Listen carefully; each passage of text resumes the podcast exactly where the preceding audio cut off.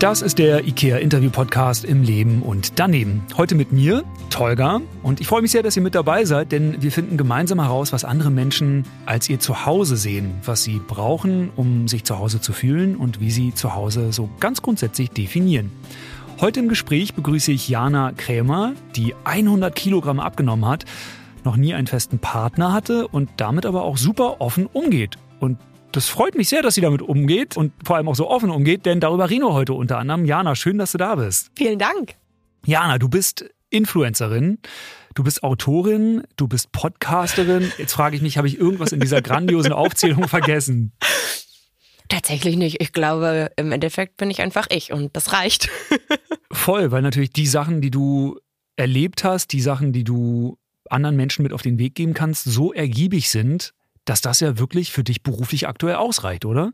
Komplett. Es ist so, dass ich früher nie wusste, was ich mal irgendwann werden will. Ich hatte ganz, ganz früher die Idee, dass ich Tierheimhelferin werden könnte, um Hunde zu streicheln und Gassi zu gehen. Aber dass mal meine Erlebnisse, meine Jugend, meine Erfahrungen der Grundstein für meine, ja, so verrückt das klingt, Karriere sind und es einfach reicht, ehrlich über das zu sprechen, was ich erlebt habe, das ist schon wirklich der Wahnsinn. Wenn man das jetzt mal so überlegt, ist das krass. Dass dein Leben auf eine Art inspirierend ist für andere Menschen, für deren Leben, wann wurde dir das bewusst? Oh, zum allerersten Mal wurde mir das klar, als ich über die Straße gegangen bin. Das war bei uns zu Hause. Ich war eigentlich nur einkaufen und da kam ein Mädchen, die hat mich angeschaut und hat angefangen zu weinen. Und dann, ich wusste nicht in dem Moment, dass es mit mir zu tun hat, ne? Und habe sie in den Arm genommen, habe sie getröstet, wie man das halt macht, wenn jemand weint. Und dann sagt sie, es ist so krass, dass ich dich jetzt sehe und ich zum ersten Mal wirklich spüre, nicht alleine zu sein. Und dann hat sie mir ganz, ganz viel aus ihrem Leben erzählt. Und da waren wirklich viele Parallelen. Und sie hatte vorher mein aller, allererstes Buch gelesen, was irgendwie schon 2015 erschienen ist. Und dann hat es eine Weile gebraucht, bis dieser Moment war. Und da habe ich gedacht, krass, da haben wir echt was auf den Weg gebracht. Wir werden da natürlich später nochmal ein bisschen genauer reden, aber ich hake nochmal ganz kurz nach. Ja. Wie ist es denn für dich, dass Menschen sich dir sehr schnell auch auf eine sehr intime Art öffnen können und dir vielleicht auch ein Stück weit ja ihren Ballast mitgeben, weil das macht natürlich auch emotional was mit einem, oder? Mit mir macht es unglaublich viel und ich merke auch manchmal, dass es so überfordernde Geschichten sind, dass ich danach meinen Psychodoc anrufen muss. Ich habe zum Glück durch sehr, sehr viel ja, Background die Möglichkeit, immer mit jemandem zu sprechen. Und manchmal muss es einfach sein. Das sind Geschichten, wo man dann eher überlegt, wow, rufe ich da jetzt die Polizei, das Jugendamt oder spreche ich mit dem Schulsozialarbeiter? Das sind manchmal schon Gedanken, die man dann hat und die mich dann auch nicht schlafen lassen. Aber meistens sind es Geschichten und Emotionen, mit denen ich wunderbar umgehen kann. Und es ist auch nicht so, dass ich dann irgendwie nachts wach liege und so Weltschmerz habe. Auch wenn es häufig krasse Geschichten sind, sind auch unglaublich viele Geschichten, wo mir die Mädels und Jungs dann sagen, hey, dank dir. Und wenn es so anfängt, dann ist es meist, dass ich dann hinterher wirklich einfach nur gerührt und sehr, sehr stolz auf mich auch bin. Weil du dann einfach dieses direkte Feedback bekommst, ja. dass das, was du machst, auch etwas bewirkt. Wir reden ja heute über dein Leben, über Sinneswandel, über berufliche Dinge, private Geschichten, natürlich auch deine Kindheit und wie diese dich im Zweifel geprägt hat. Fangen wir doch da auch mal direkt an. Du als Kind, erzähl ja. doch mal, wie bist du aufgewachsen? Wie sah dein Zuhause aus? Oh, aufgewachsen bin ich in Herne. Das ist mit einem Ruhrpott. Ich bin ein Ruhrpott-Mädel und das hört man manchmal auch. Wir waren in so einer Doppelhaushälfte. Mein Papa, meine Mama und ich. Und es waren kleine Räume. Und wir hatten so eine ganz, ganz steile Treppe. Mein Papa war schwerer Alkoholiker und ich muss ehrlich sagen, jedes Mal, wenn er da diese Stufen hochgekraxelt ist und sich an dem manchmal notdürftig äh, fixierten Geländer festgehalten, dachte ich, oh, oh, oh, ob das gut geht. Es war ja ein sehr marodes Haus und mein Papa war so der Typ, ja, die Heißklebepistole rettet. Es gab zum Beispiel auch wenig Türschlösser, wo noch Schlüssel für vorhanden waren und so war es dann in der Zeit, wo ich auch eine schlimme Phase zu Hause hatte, weil mein Papa so schwer getrunken hat, dass er nachts immer in das Zimmer gekommen ist, wo ich geschlafen habe und wo auch eben kein Schlüssel vorhanden war. Da habe ich unseren Ikea-Sessel, den ich in meinem Zimmer hatte, zwischen Tür und Schrank geklemmt, dass mein Papa nicht reinkam.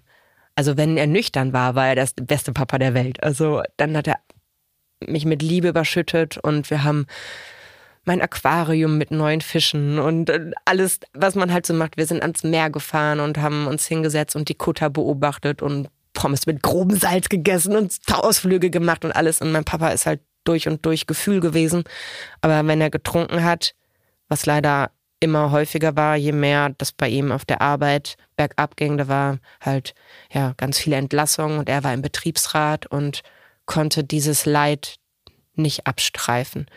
Mir gelingt das inzwischen. Wenn ich von Leid höre, kann ich das in den meisten Stellen abstreifen oder verarbeiten.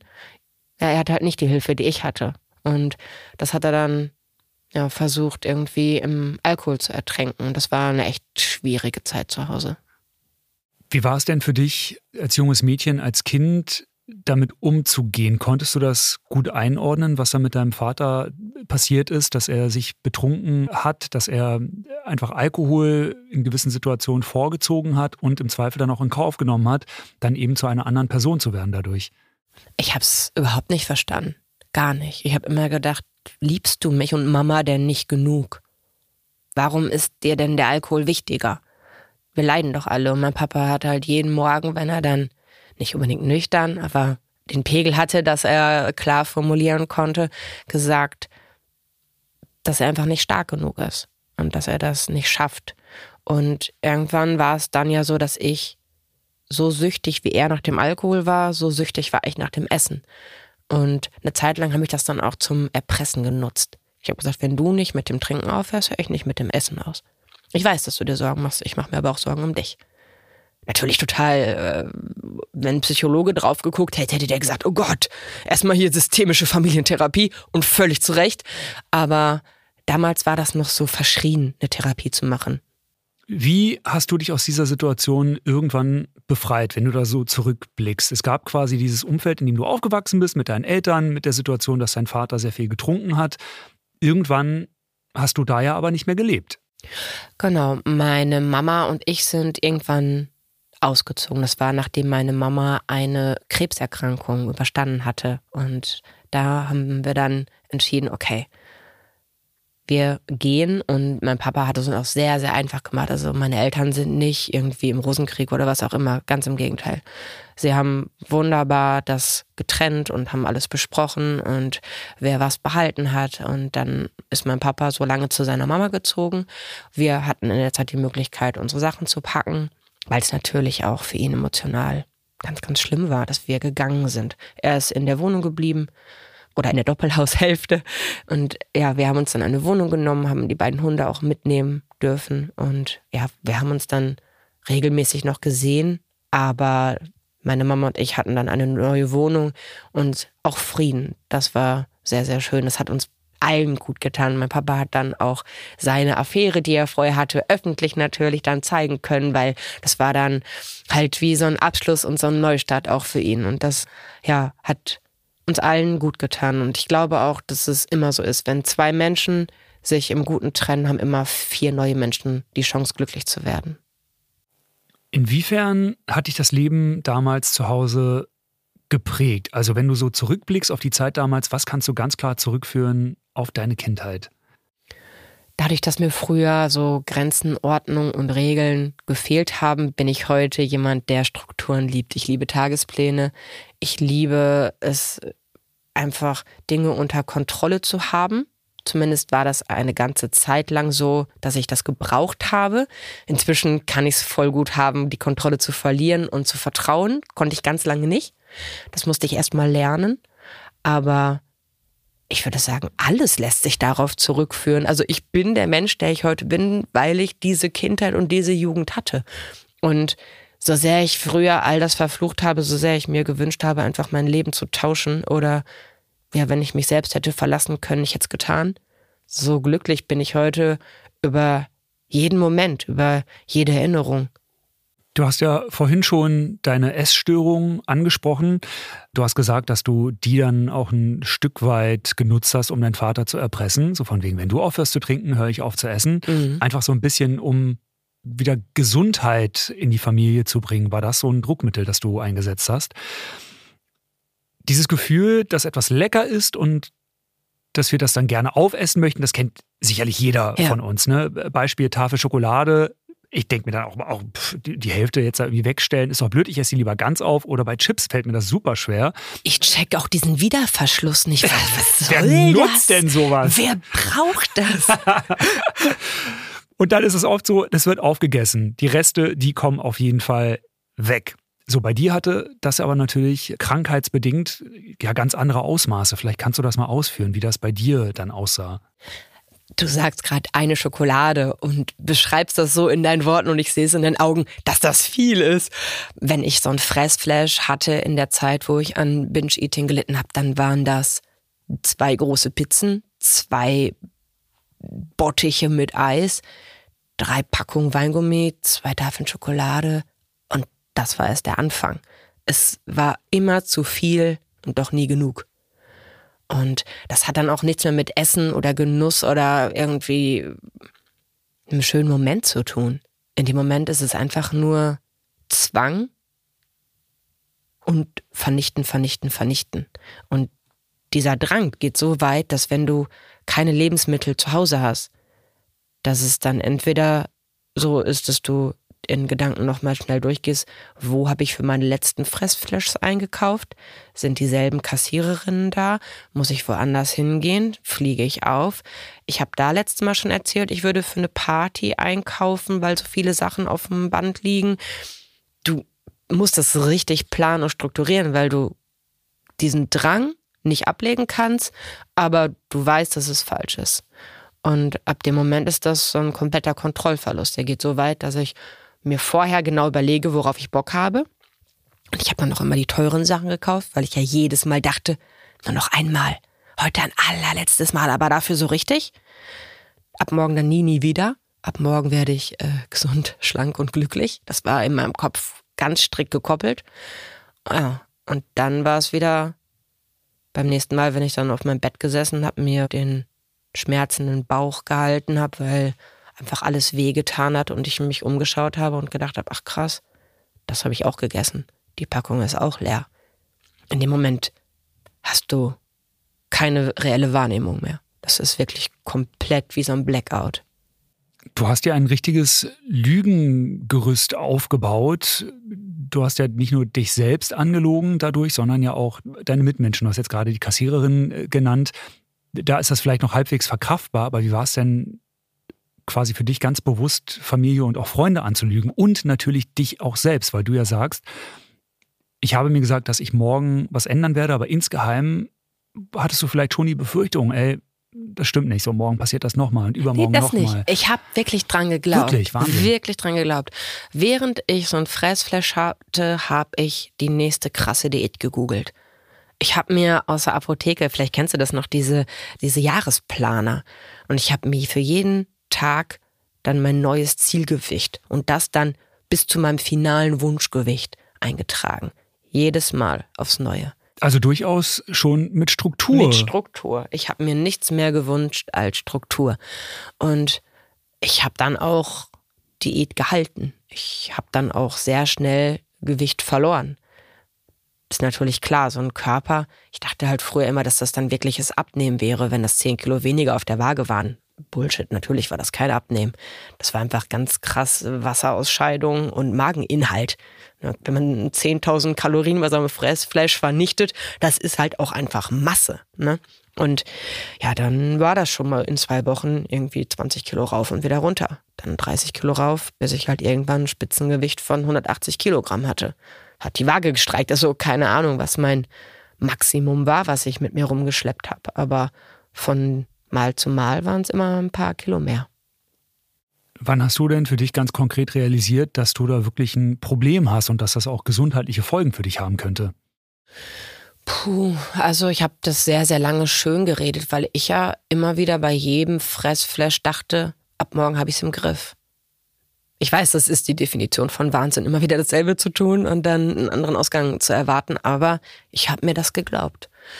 Und natürlich war es unfassbar krass, alle anzulügen. Ich habe ja ein Doppelleben geführt.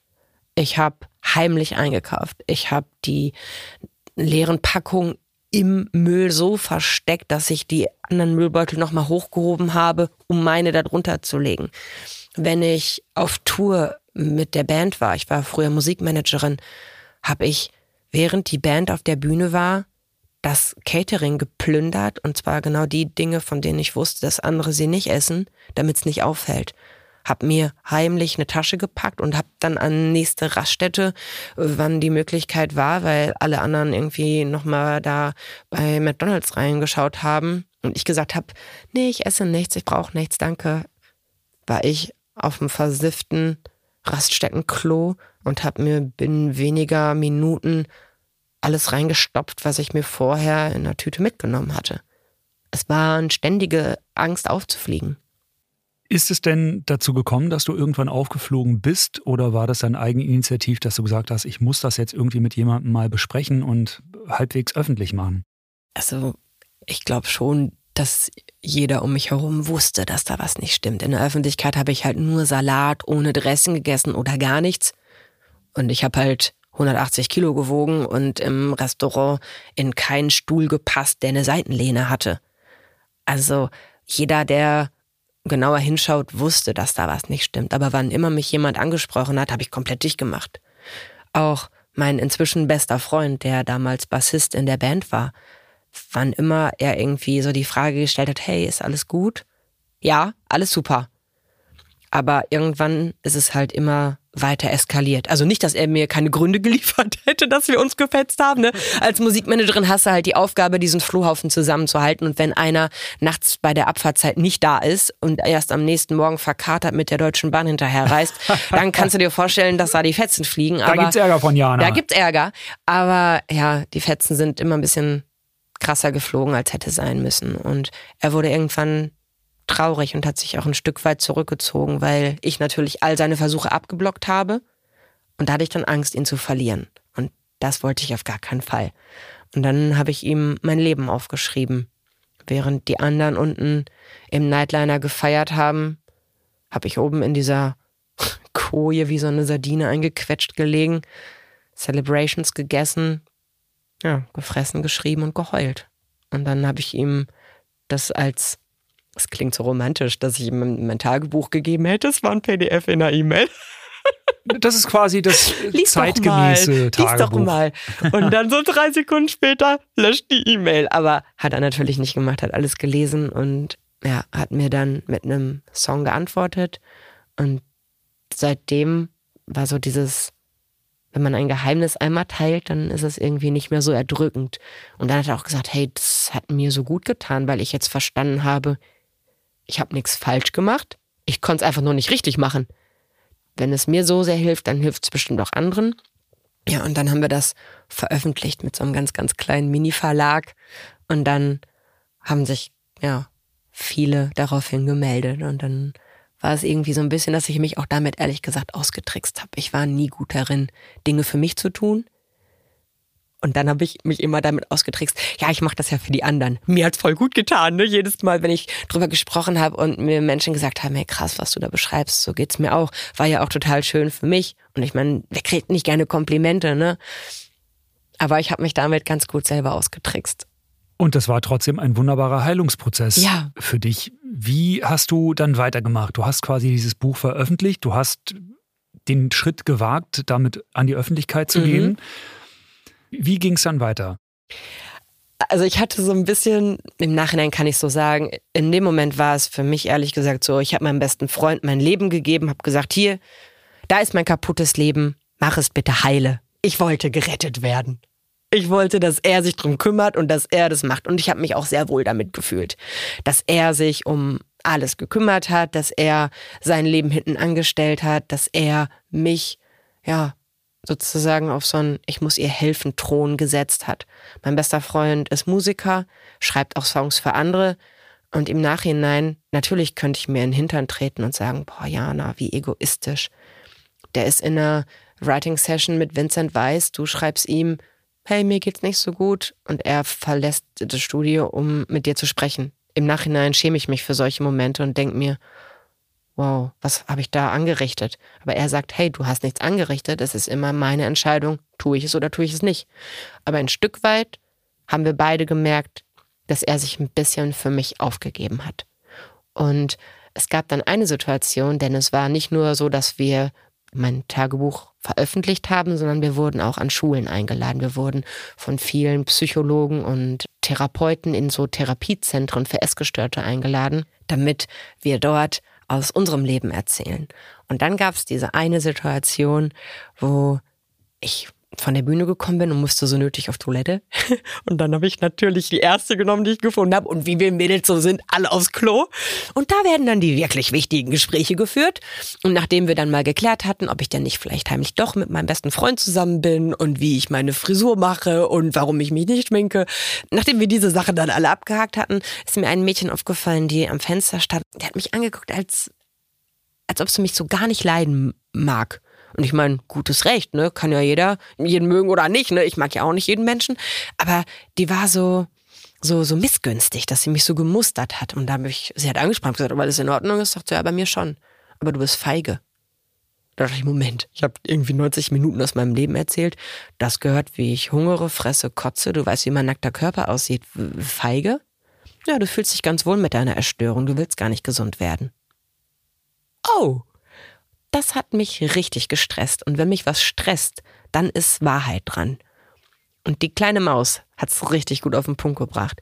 Ich habe mich so sehr über diese Essstörung definiert. Jedes Interview ging darum. Jeder hat mich darauf angesprochen und sich mit mir identifiziert und gesagt, hey, mir geht's genauso. Ich war nur noch diese Essstörung. Und ich wusste gar nicht mehr, wer ich war, wenn die Essstörung weg ist.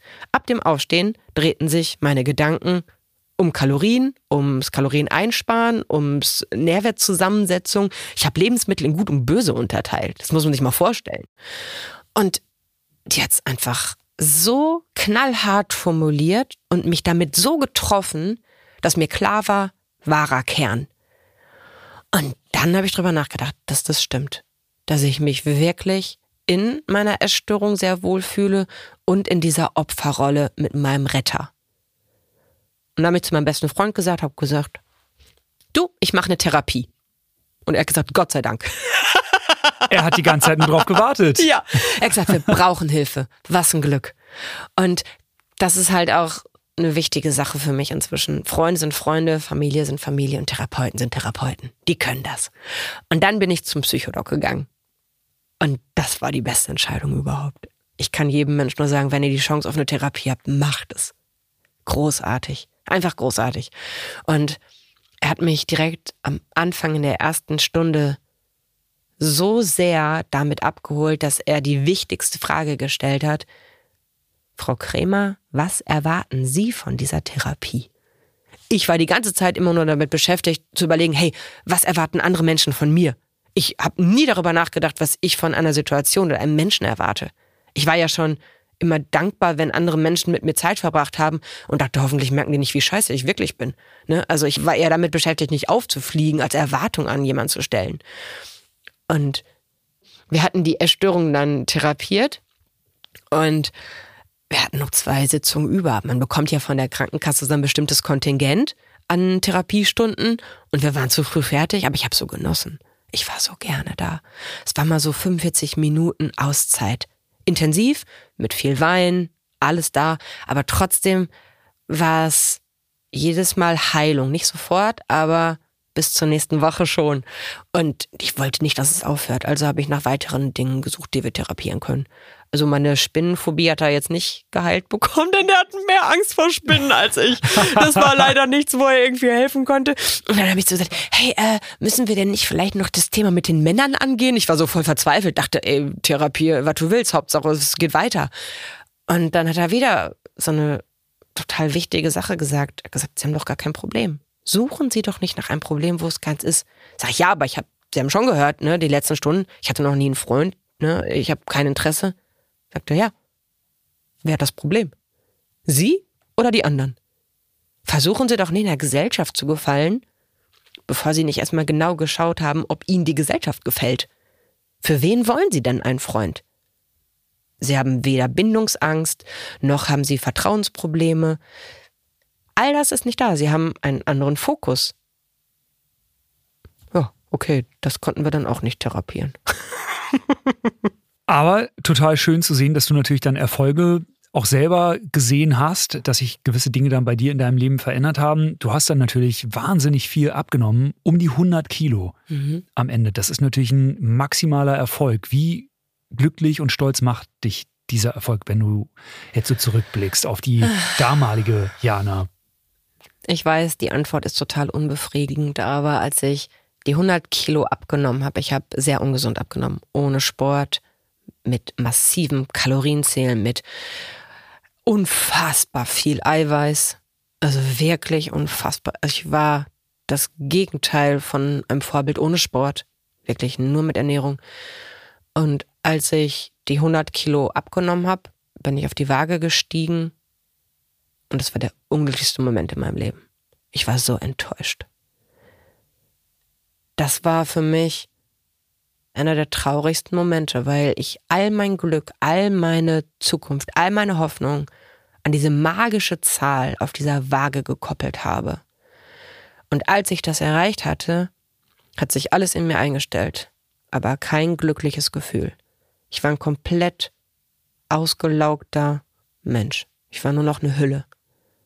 Und so habe ich mich auch gefühlt. Deswegen, ja, klar, mein Körper hat es mir am Ende gedankt, nicht in dem Moment. aber ja, natürlich die Gelenke, der Herzkreis, alles, alles ist natürlich toll, wenn man irgendwie weniger mit sich rumsteppen muss. Ich meine, das sind, ich bin jetzt nicht gut in Mathe, hilf mir kurz, 100 Kilo, ein Kilo sind vier Päckchen Butter, 100 Kilo sind 400 Pakete Butter. Ist eine Menge. Klar, wenn man die Last nicht mehr trägt, das macht was, aber die Seele hatte bei mir gar keine Chance, irgendwie mitzukommen. Die Psyche war gar nicht geheilt. Mein Körper, dem ging es besser. Klar, ich habe äh, hängende Haut ohne Ende. Ne? Also mein Bauch, äh, der hängt bis zur Mitte der Oberschenkel und meine Brüste küssen auch den Bauchnabel. Das ist, wie es ist. Ne? Und da ist ganz viel Haut, was auch einfach übrig ist. Aber meine Seele ist nicht mitgeschrumpft. Also die Probleme, das alles.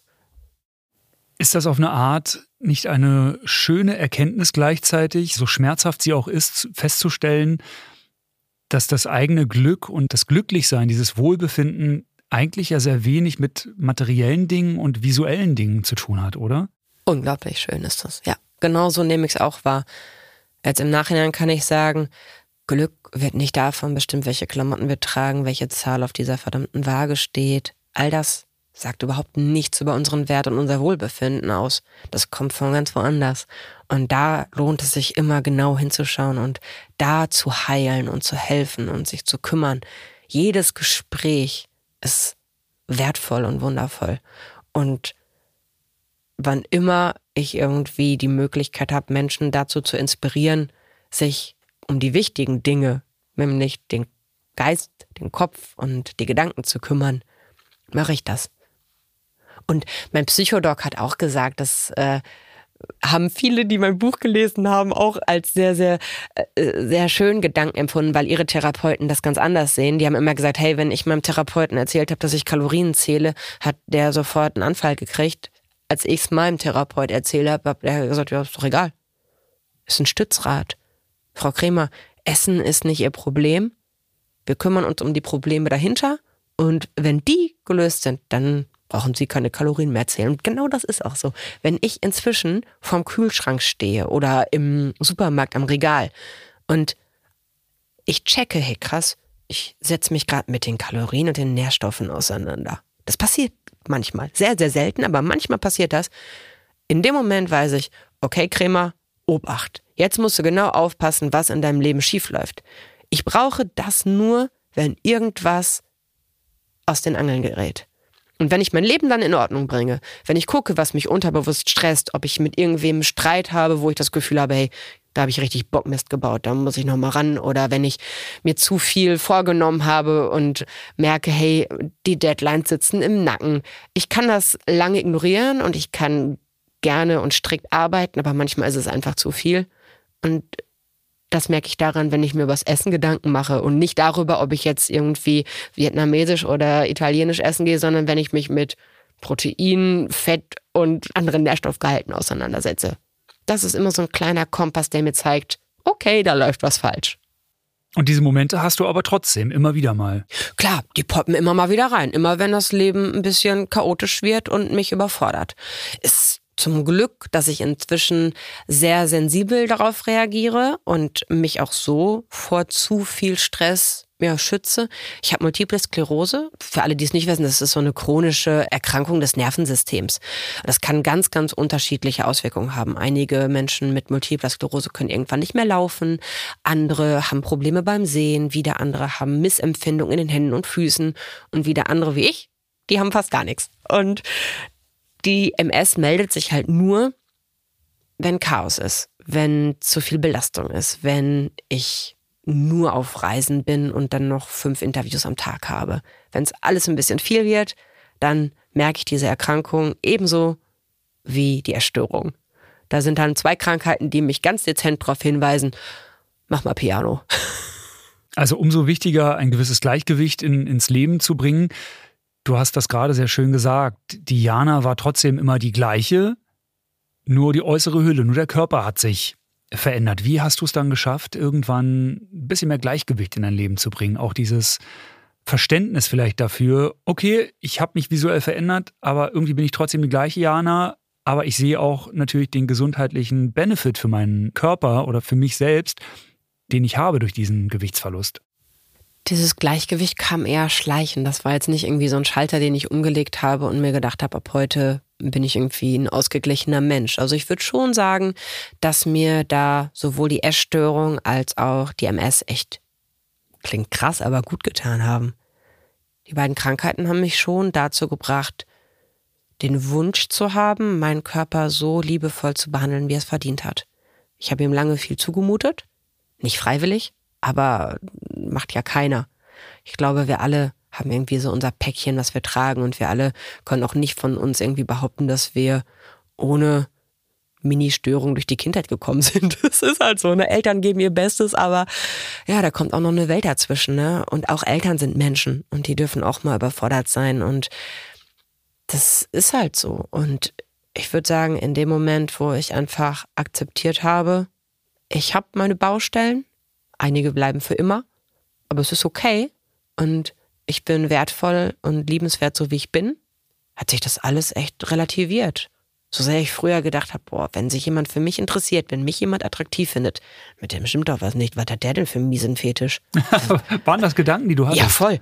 Ich habe gedacht, was? Also erstens, also äh, sieht er nicht, wie ich aussehe? Ich habe mich ja selber als widerliche Masse Mensch empfunden. Und wenn mich jemand irgendwie angeflirtet hat, habe ich mich erstmal umgeguckt, ob ich vielleicht jetzt schiele oder ob da irgendwie ein Problem vorliegt. Und dann habe ich dem jeglichen Geschmack abgesprochen. Ich dachte, also was für ein Freak. Und dann gab es auch die Zeit, wo ich gedacht habe, also ich verstehe die Menschen gar nicht, dass sie so gerne Zeit mit mir verbringen. Ich bin unfassbar anstrengend, bin ich wirklich. Also, das muss man, das muss man schon aushalten können. Und da dachte ich immer, wie kann das sein? Aber inzwischen weiß ich, jeder Mensch hat so seine Eigenarten und der Trick ist, dass man einfach die Menschen findet, die damit kompatibel sind. Genau, die einen gewissen Umgang einfach ja. dann an den Tag legen und wo das dann wie funktioniert langfristig. Genau, und wir haben ja alle einen an der Klatsche. Und wenn man einfach die findet, wo sich das entweder wunderbar ergänzt oder wo einfach so ein Verständnis und so eine gewisse ja, Entspanntheit mit dem Umgang da ist, dann darf man einfach so sein, wie man ist. Und dann muss man sich überhaupt nicht mehr verstellen oder irgendwie tun, als ob man nicht einen Sockenschuss hätte. Und das schenkt mir auch ein Gleichgewicht. Ich verstell mich nicht mehr. Du kannst mich mögen oder du kannst mich scheiße finden. Das macht mein Leben nicht besser oder schlechter. Aber ich verbringe die Zeit mit den Menschen, die gut mit mir klarkommen und die das genießen. Und da gibt's welche, die ich genieße, wie sie mit ihrem kleinen Sockenschuss sind. Und so tun wir uns gegenseitig total gut. Und das ist einfach schön. Klingt auf jeden Fall nach einem sehr gesunden Umgang. Ja, also ich ich glaube gar nicht, dass wir uns irgendwie anstrengen sollten, anders zu sein, weil wenn wir uns die ganze Zeit irgendwie verbiegen oder verstecken, wo wir irgendwie an einer Klatsche haben, ist ja auch anstrengend. Und solange man keinem anderen Menschen ins Gehege kommt, soll doch jeder so sein, wie er ist. Ist ja im Grundgesetz, steht nicht drin, dass wir so oder so, wenn wir nach dem Gesetz leben, ne, dann kann sich jeder so ausleben, wie er will. Und das machst du ja zum Glück auch. Ein sehr schöner Sprung an dieser Stelle äh, thematisch zu der Tatsache, dass du ja noch nie einen festen Freund hattest, keinen festen Partner. Du gehst ja damit auch an die Öffentlichkeit, dass du sagst, ich wurde auch noch nie geküsst, ich habe noch nie irgendwie mit jemandem rumgemacht, hemmungslos. Das ist ja etwas, das viele so als junger Mensch im Teenageralter für sich entdecken und sagen so, ah, dieser körperliche Kontakt, der reizt mich jetzt aber schon. Erste Erfahrungen sammeln, bisschen rumexperimentieren, was mir gefällt, was mir nicht gefällt, Händchen halten, der erste Kuss, der erste Sex. Wann hast du denn gemerkt, dass das jetzt gar nicht zwingend irgendetwas ist, das dich groß interessiert? Früher habe ich mir total gewünscht, all das zu erleben. Ich wollte so sein wie die anderen. Ich wollte auch all das erleben, aber da hatte ich ja das Problem, dass ich mich selber gehasst habe und mich so sehr verabscheut habe, dass ich mich niemandem zumuten wollte. Deswegen, also diese lange Phase hat einfach nur aus Lügen bestanden. Ich habe einfach erzählt, ich würde all das erleben. Ich war eine richtige Draufgängerin. Warst du umtriebig in deinen Ich war Geschichten? sehr, sehr umtriebig. Also wenn, wenn mir die Menschen, die in der Zeit in meinem Leben waren, heute schreiben, krass. Und ich dachte, ne? Und dann kommt dann manchmal so im vierten, fünften Satz, ach, und übrigens, ich hatte damals auch noch gar keinen Freund. Also das ist dann schon ganz süß, wie viel da insgesamt gelogen wird. Also ich glaube, da übertreiben viele manchmal ganz gerne mit den Geschichten, um ein bisschen spannender für alle anderen zu sein. Und vermutlich gehört es auch so in die Zeit. Es ist vielleicht einfach so. Aber je älter ich dann wurde, desto schlimmer hat sich das dann auch angefühlt, weil irgendwann kommt dann so auch der Druck richtig, nicht nur von den Freunden, wo man so ein bisschen mithalten will, sondern dann kommt die Oma zu Weihnachten. Ach Mädchen, wieder ein Jahr weiter, wieder ein Jahr älter. Du brauchst doch einen Mann, einen Mann, der dich versorgt. Oh, Oma, möchtest du mal meinen Kontostand sehen? ich krieg das alleine hin. Das läuft ganz gut, danke. Aber ja, ich habe das früher so als Angriff empfunden und heute weiß ich einfach, mein Leben triggert sehr, sehr viele Menschen, weil es ihr eigenes Leben in Frage stellt. Viele Menschen definieren sich halt so sehr über eine Beziehung, dass es sie persönlich leider angreift, dass ich keine habe. Und dass du trotzdem glücklich und erfolgreich bist. Ja, du, du darfst halt wirklich so, also du darfst unglücklicher Single sein, da kommt mal jeder mal vorbei und streichelt mal beim Rücken, ach ja, Du findest schon noch den richtigen. Aber glücklicher Single, das geht auf gar keinen Fall. Dann geht sofort die Fehlersuche los. Zu dick, zu dünn, zu schlau, zu anspruchsvoll, zu dumm, gerne auch gestört, beziehungsunfähig und Bindungsangst und dann kommt alles. Also da wird einem direkt etwas ja, unterstellt. Es kann ja irgendetwas mit einem selbst nicht stimmen, ja, genau. wenn man das Single ist. Das ist nicht normal. Genau. Und dann hat man direkt so diesen Fail-Stempel auf der Stirn. Und ganz ehrlich, wenn ich früher irgendwie meine Social-Media-Accounts gesehen hätte, ich hatte ja auch einen Plan von meiner Zukunft, wenn ich so auf die 10, 11, 12, 13, 14 Jahre denke. Wenn ich mich da irgendwie heute anschauen würde, würde ich auch sagen, oh Gott, so will ich auf gar keinen Fall enden. Ich bin nicht der Mensch, der ich früher sein wollte. Ich hatte halt auch so dieses gesellschaftlich vorgefertigte Disney-Bild auf das Ganze. Klar, aber heute weiß ich, und heute bin ich auch irgendwie dankbar, brauche ich alles nicht. Und es ist aber auch nicht so, also brauche ich nicht, heißt nicht, dass ich nicht neugierig bin. Versteh mich nicht falsch. Also, wenn es jetzt passiert, go for it, ne? Bin ich voll dabei. Und inzwischen. Du lehnst das jetzt nicht äh, nee, genau. ganz klar ab. Nee, ich bin jetzt nicht, dass ich, ähm, wie nennt man das? Enthaltsam, hat mich neulich jemand angeschrieben, wie ich das denn mit meiner sexuellen Lust mache. Sie würde auch enthaltsam leben. Und dann habe ich erstmal drüber nachgedacht und es ist ja nicht, dass ich bewusst auf etwas verzichte, was ich gerne hätte, sondern es ist eher so, dass ich nicht Dinge tue, die ich nicht gerne hätte. Macht das Sinn? Ja, so ist es richtig. Doch, durchaus. Ja, ne? ja. Und es ist eher so wie, alles kann, nichts muss, aber nur weil ich auf etwas neugierig bin, stürze ich mich nicht kopfüber rein. Wenn es passiert, dann soll es bitte auch mit Gefühlen und mit, ja, Lust und Verlangen sein. Und da ich dieses anziehend gar nicht kenne, ich finde Menschen attraktiv, aber eben nicht anziehend. Und solange das nicht da ist, habe ich überhaupt nicht das Bedürfnis, da irgendwas auszuprobieren. Ich bin neugierig, klar. Und eine Frau hat mal zu mir gesagt, hey Jana, das mit dem Sex, das ist so ein bisschen wie, wenn du richtig, richtig gut gegessen hast. Du bist völlig im Rein, du bist völlig zufrieden und angekommen. Und dann kommt noch geiler Nachtisch. Das ist Sex. Klar, also da sage ich nicht nein, aber muss mir halt schmecken. Also wer weiß, vielleicht gibt es irgendwann ein Buch von dir, in dem es dann um deine erste Beziehung geht. Ja, wer weiß, wer, wer weiß. weiß. Das ist ja super spannend, dass du da grundsätzlich offen für bist. Ja, du sagst, es kann passieren, muss nicht. Mhm. Du lässt dich da nicht unter Druck setzen. Was aber, glaube ich, ganz, ganz viele junge Menschen natürlich machen. Die stürzen ja. sich in Beziehungen, ja. haben das Gefühl, sie müssen jetzt endlich entjungfert werden. Ja. Der erste sexuelle Kontakt muss passieren. Diese Challenges an den Schulen. Ich bekomme das natürlich dadurch, dass wir so viel an Schulen, entschuldige, ich kriege da so rein. Ja, total weil gut. das ist ein Thema, was mich wirklich angreift, wenn ich in den Schulen bin und sich mir nicht nur Jungs, sondern auch Mädchen dermaßen öffnen, dass sie erzählen, sie können nicht mit den Filmen mithalten, die sie rumgeschickt bekommen. Wir sprechen über die siebte Klasse. Ne? Also brauchen wir nicht drüber reden, welche Hardcore-Sachen die sich in dem Alter angucken und das für normal erachten. Dieser Druck, der bei den Jugendlichen durch die ganze Online-Welt stattfindet, ist unerträglich groß geworden. Es wird sich über Likes definiert. Es wird äh, geglaubt, dass man diese und jene Markenklamotten tragen müsste. Es wird geglaubt, dass man mit zwölf mindestens schon entjungfert sein muss, weil man sonst zu spät dran ist. Es ist alles ein Wettkampf.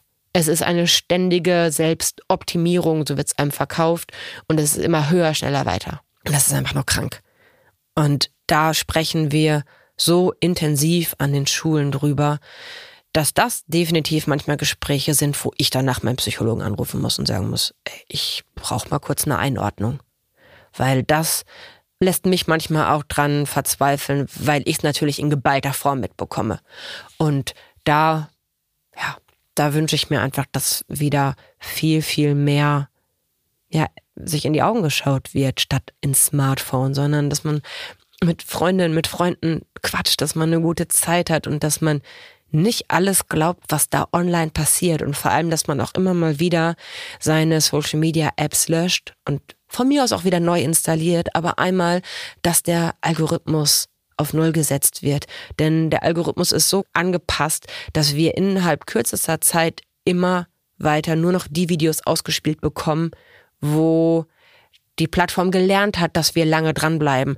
Und plötzlich sind wir in so einer Bubble, dass wir glauben, es sei normal, sich mit irgendwie den extremsten Dingen zu befriedigen. Das ist eine Version von normal, aber sicherlich eine extreme. Und da sollte man immer schauen, dass man mal wieder so eine kleine Nulllinie reinbringt und auch mal Abstand von all dem nimmt und miteinander ins Gespräch kommt.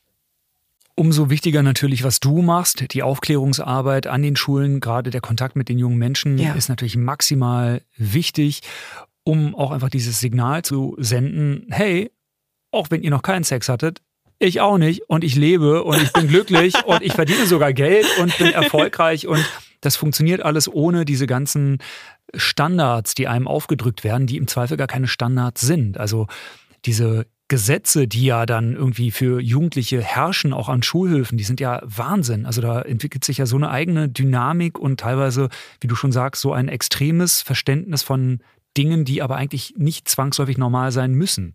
Ja, es ist eine unglaubliche Masse an Erwartungen, die auf die Jugendlichen einprasselt. Und wenn ich mein Leben und das, was ich mache, auf eine Botschaft runterbrechen müsste, würde ich wirklich sagen, wir sind nicht auf der Welt, um die Erwartungen anderer zu erfüllen.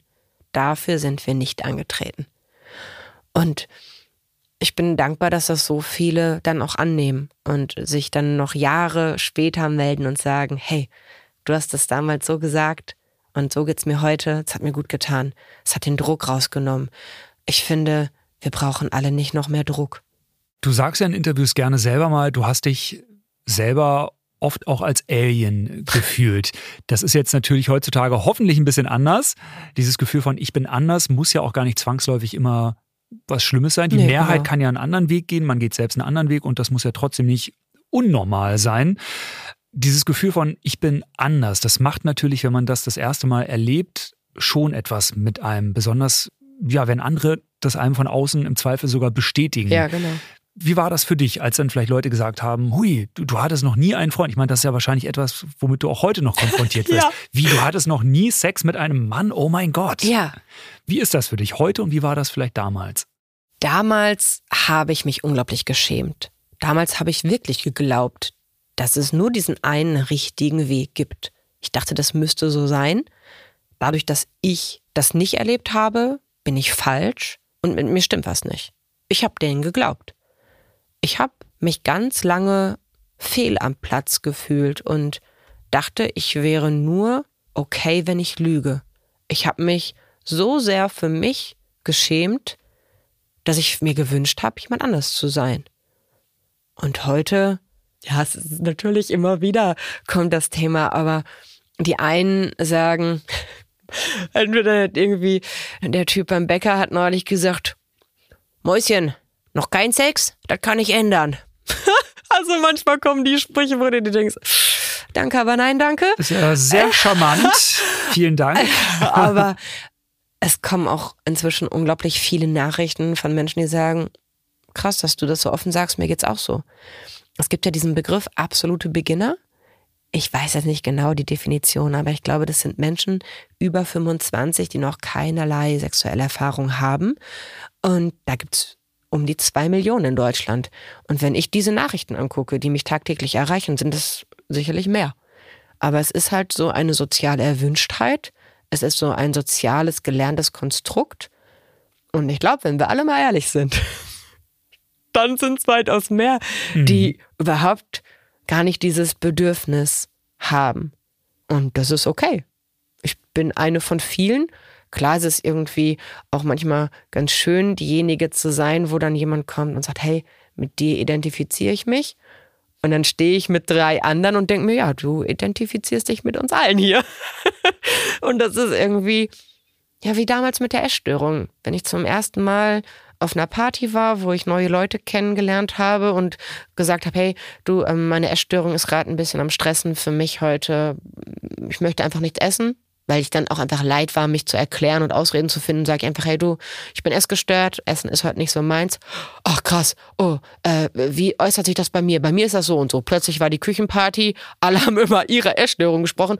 Heute ist es, wenn ich irgendwie ähm, von jemandem angesprochen werde, wow krass, du sprichst darüber, dass du noch nie einen Freund hattest, hatte ich auch noch nicht. Da kommen dann auch ganz viele, die sagen, ach äh, krass, wenn ich da mal kurz was zu sagen könnte.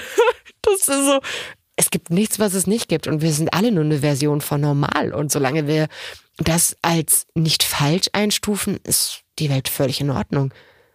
Und es kommt ja auch eben immer darauf an, wie man die Dinge einordnet. Entweder man findet spannend und ist neugierig und unterhält sich drüber, oder man hat direkt jemand, der ja Fehlersuche betreibt und dann das Schlechte irgendwie versucht zu finden und eigentlich mit all seinem Verhalten meist viel, viel mehr bei sich selbst preisgibt, als er in dem Moment weiß. Man merkt schon, wenn jemand sehr, sehr, sehr vehement dafür argumentiert, dass man eine Beziehung braucht und wie wichtig. Ja. Und das mag ja individuell auch so stimmen, vielleicht für die Person, dass sie wirklich zwangsläufig eine Beziehung braucht, aber das darf natürlich nicht als Gesetz verkauft werden. Ne? Das ist es halt. Ja, und ich finde auch, dass das vielleicht etwas zu weit geht, aber trotzdem für mich ein interessanter Gedanke war. Eine Psychologin, mit der ich mal eine Diskussion öffentlich geführt habe, die sagte am Ende, eigentlich müssten eher die Menschen eine Therapie machen, die glauben, eine Beziehung zu brauchen, um vollständig zu sein. Und das sehe ich zum Beispiel auch nicht so. Ich habe Freunde, Freundinnen, die in ihrer Beziehung komplett aufgehen. Die sind voll Beziehungsmenschen und auch Familienmenschen und für die ist das so das höchste Glück. Und ich finde da ist auch nichts Falsches dran. Also es ist ja nicht schlimm, wenn man sich nur mit jemandem anderen irgendwie vollständig fühlt. Das ist ja auch ein schöner Grund, an einer Beziehung zu arbeiten und nicht ab dem ersten Moment, wo es mal ein bisschen holprig wird, das alles irgendwie hinzuschmeißen. Ich finde, wir brauchen auch Menschen, die sagen, hey, eine Beziehung ist für mich das höchste Glück. Denn nur dann arbeitet man ja auch daran und das finde ich auch total wichtig. Ich glaube, es braucht alles. Wir leben ja in einer Leistungsgesellschaft, wo, sehr viel Wert auf Leistung und Erfolg gesetzt wird, in der sich aber auch natürlich viele Menschen unnötig stressen, unter Druck setzen lassen oder sich aber auch selbst unter Druck setzen. Wieso ist das so und wo siehst du vielleicht ganz konkret auch Unterschiede zwischen den Geschlechtern? Oh. Also ich habe schon das Gefühl, dass es eine ständige Selbstoptimierung in allen Bereichen gibt, ebenso im Beruf. dann ist immer so dieses, oh ja, Karriereleiter, Karriereleiter, Karriereleiter. Und da sehe ich schon einen Unterschied zwischen Jungs und Mädels oder Männern und Frauen. Ich habe das Gefühl, so sehr von uns Frauen manchmal noch so dieses klassische Ding mit, ja, du musst äh, Kinder bekommen, um wertvoll als Frau zu sein. So erlebe ich es immer noch, dass mir Männer schreiben, dieser Druck, den nächsten Step auf der Karriereleiter zu gehen, der macht mich krank. Also da sind es eher die Männer, die mir schreiben, im so auf Psyche und auf Druck, wenn es um Karriere geht und Frauen schreiben mir eher, wenn es um gesellschaftlichen Druck um Kinder geht. Da sehe ich schon einen Unterschied, ja. Ich finde, beider Druck ist völliger Wahnsinn.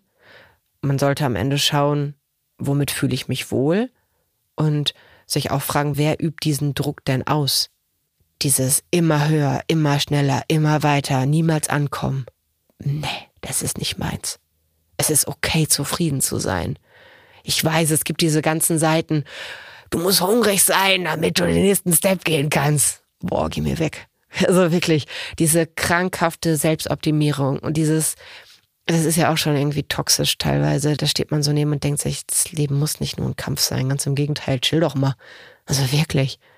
Wir sind in einer Zeit, wo wir alles sein können. Warum nicht glücklich? Also, ich sehe es nicht ein.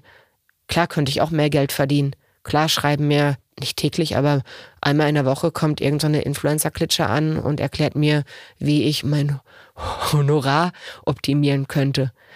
Manchmal ist es auch ganz witzig, dann treffe ich mich mit denen und dann höre ich mir das an, das ist schon lustig. Also sehr, sehr wichtig wäre, dass ich einen Freund habe, denn Couple-Bilder funktionieren einfach besser und auch Couple-Videos. Meine Reichweite könnten wir echt optimieren. Ja, auch so ein paar Rabattcodes, das wäre sehr, sehr gut. Da wird ganz strategisch rangegangen, ganz, genau. ganz kommerziell. Ja, ich werde häufig so als Influencer vorgestellt, aber ich bin kein Influencer. Ich würde diesem Druck nicht standhalten wollen.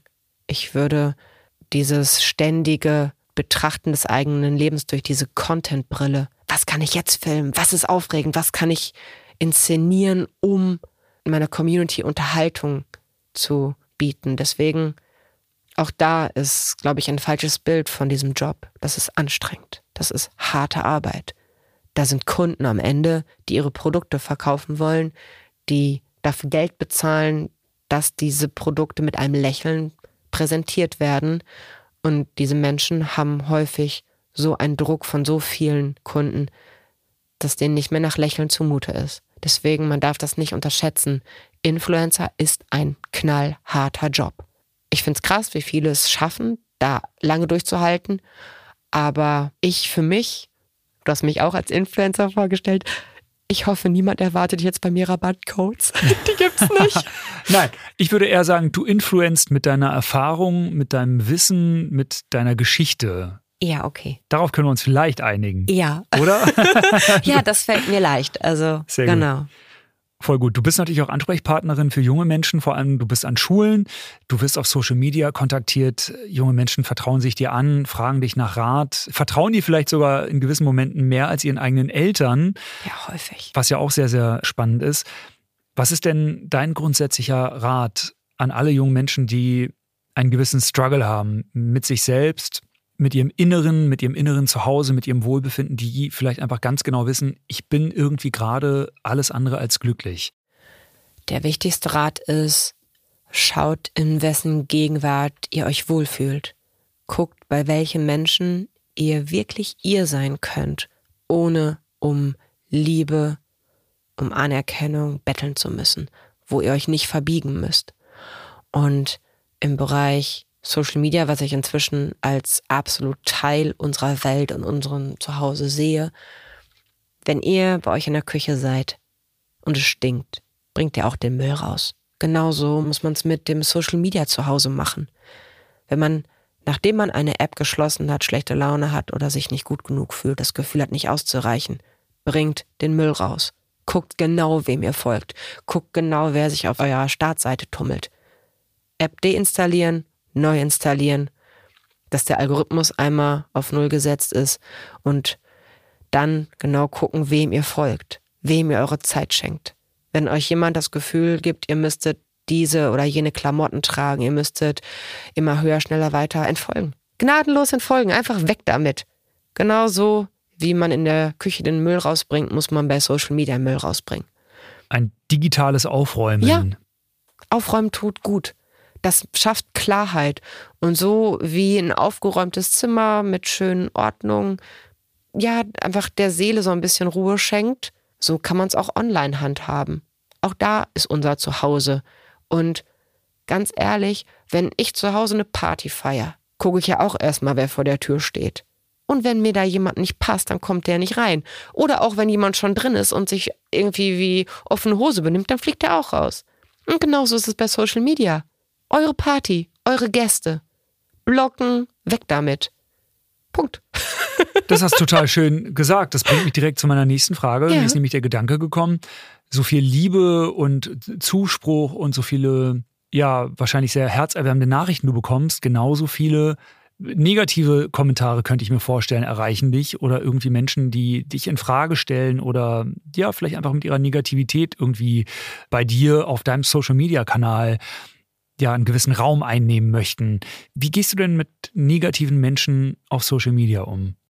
Du hast das gerade so ein bisschen ins Verhältnis gesetzt und da möchte ich sagen, nee, das stimmt nicht. Es ist nicht, dass es sich die Waage hält. Ich würde wirklich sagen, ich bekomme 90 Prozent unglaublich schöne Nachrichten, schönes Feedback und ja, ein paar Spinner hast du immer. Aber auch da ist es so, jeder Kommentar sagt am meisten über die Person aus, die ihn abgibt. Und ich habe einen sehr, sehr kleinen Kreis von wichtigen Menschen, die an mir Kritik äußern dürfen, wo ich das ernst nehme. Die anderen können sie äußern, aber es juckt mich halt nicht. Ne? Ja, sehr gut. Also ich nehme mir keine Sachen von Menschen an, die einfach nur mir ihr Leben vor die Füße kotzen. Wir wollen natürlich noch mal ein bisschen über dein Buch äh, sprechen. Ja. Vor allem, weil dein Buchtitel sehr viel auch über dich aussagt. Ja. Ich, Jana, 39, ungeküsst. Genau. Das ist ein Titel, der preisgibt, dass du ja quasi auf eine gewisse Art eine Intimität noch nicht hattest. Wie leicht oder wie schwer ist es dir denn gefallen, direkt im Titel damit so ganz groß in die Welt hinaus zu posaunen, dass du eben noch nie geküsst wurdest? So ganz plakativ ja auf eine Art auch. Er ist mir unglaublich leicht gefallen. Das war der Arbeitstitel vom Buch und so ist das ja manchmal so der Fluch des Demos. Das kenne ich noch aus Musikzeiten, wenn mir eine Band irgendwie die erste Idee rübergeschickt hat. Ab dem Moment, wenn die was verändert haben, dachte ich mir immer, geh weg. Nein, das war vorher besser. Und sowas auch. Ich habe auf das runtergebrochen. Ich bin Jana. Als ich das Buch geschrieben habe, war ich 39. Ich war ungeküsst. Ich bin ungeküsst. Und ich finde es auch so interessant, dass dieses Wort mir so häufig nachgesagt wurde, die Ungeküsste, weil ich finde es schon spannend, dass allein in diesem Ungeküsst schon so eine passive Haltung drin ist, als ob man von jemand anderem geküsst werden müsste, um geküsst zu sein. Und ich fand es so plakativ und ich bin ein großer Fan davon, die Dinge beim Namen zu nennen. Und deswegen sollte es dann auch ganz genau dieser Buchtitel sein. Ich stand ganz am Anfang, als das Buch frisch draußen war und wir direkt in die Bestsellerliste geschossen sind, stand ich im Bahnhof vor dem Bestsellerlistenregal und war so stolz. Ich war stolz wie Bolle. Und dann kam ein älterer Herr und sagte, wissen Sie was, es gibt von allem zu viel. Ich dachte so, ja, stimmt. Und habe dann aber gesagt, ja, gerade freue ich mich aber total, dass es genau dieses Buch hier gibt, denn das ist meins. Er guckte mich an, guckte das Buch an, guckte wieder mich an ist das ein Porno? und da habe ich gesagt, nee, ich schreibe ja nicht über Dinge, von denen ich keine Ahnung habe. Und dann sagt er, da tun die wenigsten.